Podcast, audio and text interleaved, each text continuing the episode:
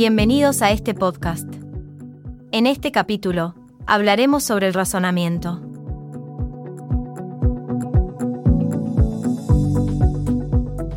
Antes de comenzar, hay que mencionar que el razonamiento es la tercera estructura fundamental del pensamiento humano después del concepto y el juicio.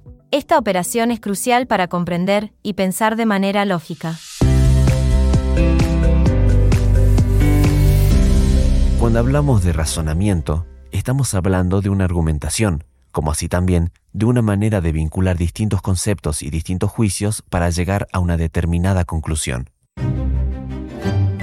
El razonamiento, estudiado desde la lógica, nos permite indagar en alguna estructura formal, es decir, indica un aspecto que va más allá del contenido concreto del razonamiento.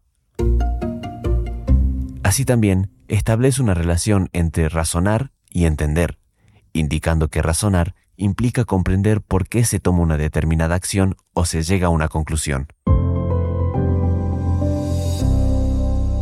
En lo que respecta al concepto de argumentar, a este lo vamos a entender como la actividad de proponer conclusiones basadas en proposiciones o propuestas. Este término es relevante tanto en la lógica como en la vida cotidiana. Cuando nos adentramos en el campo de la lógica, nos alejamos un poco de la forma en que normalmente hablamos en nuestra vida cotidiana. En este contexto, se da un énfasis particular al silogismo categórico, el cual es un tipo de razonamiento deductivo que utiliza tres conceptos y tres juicios para llegar a una conclusión. Se presenta como una estructura útil en la lógica. Continuando con este tema, vamos a ver que hay dos tipos de razonamiento, el inductivo y el deductivo. Estos tienen la misma estructura, parten de determinadas posiciones, juicios, que llevan a una determinada conclusión. Sin embargo, tienen algunos elementos internos que los hacen diferentes. En primer lugar, el razonamiento inductivo implica ir de lo particular a lo universal. Esto significaría ir de casos individuales a una conclusión que implique esos casos individuales y los relacione. Este se utiliza principalmente en aquellas ciencias que requieren ir a hechos concretos o a una observación física directa. Por otro lado, el razonamiento deductivo implica partir de una afirmación universal y llegar a una conclusión particular.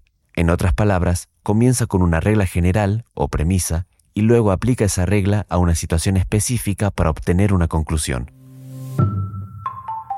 Esto significa que además de discutir los tipos de razonamiento, también es importante el lenguaje y la argumentación, en la lógica y la ciencia. El lenguaje se considera una introducción a la ciencia, al mismo nivel que la lógica.